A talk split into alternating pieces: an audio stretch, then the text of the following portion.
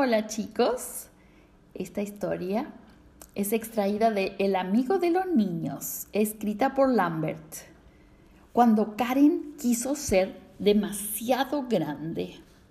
Oh, señora Gómez, al fin tengo una hermanita, le contó Karen a la señora que vivía en el apartamento de abajo.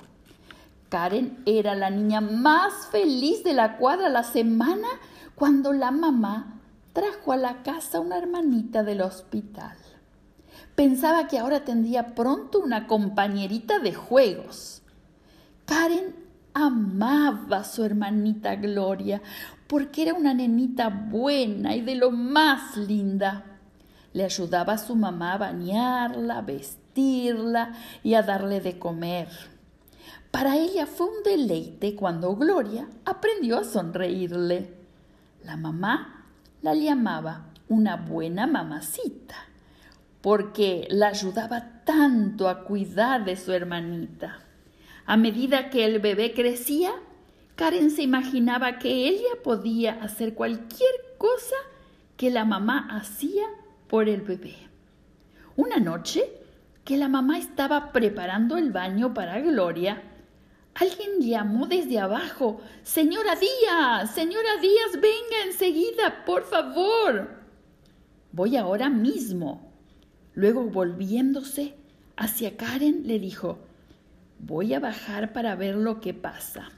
Tal vez la señora Gómez se siente mareada. Voy a volver enseguida, así que no toques nada. Cuando vuelva, las voy a bañar a las dos. Karina sintió mientras la madre salía del cuarto. Después de lo que parecía mucho tiempo, Gloria comenzó a fastidiarse porque tenía sueño. ¿Por qué no volvía la mamá? Finalmente, a Karen se le ocurrió una idea, pero no era una buena idea. Sabía que Gloria tenía que ser bañada antes de ir a dormir, de modo que se propuso hacerlo ella. Le daré una sorpresa a mamá, pensó. Aunque la mamá siempre había consentido que Karen la ayudara a bañar a Gloria, nunca le había permitido hacerlo sola. Karen ayudaba a la madre alcanzándole lo que necesitaba. A veces hasta le permitía secar al bebé después del baño. Pero Karen estaba segura de que ella podía bañar a Gloria sola.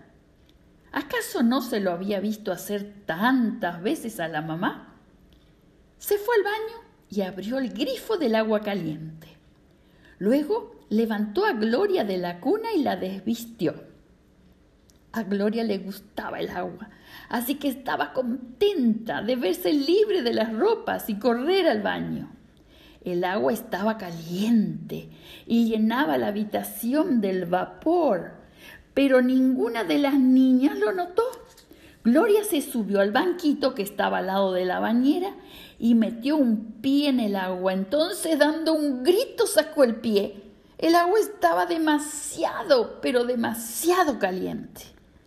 Abajo la mamá justamente había terminado de ayudar a la señora Gómez, dándole unas medicinas y ayudándola a acostarse en la cama, cuando oyó el grito que provenía de su apartamento. Subió corriendo las escaleras, tan rápido como pudo.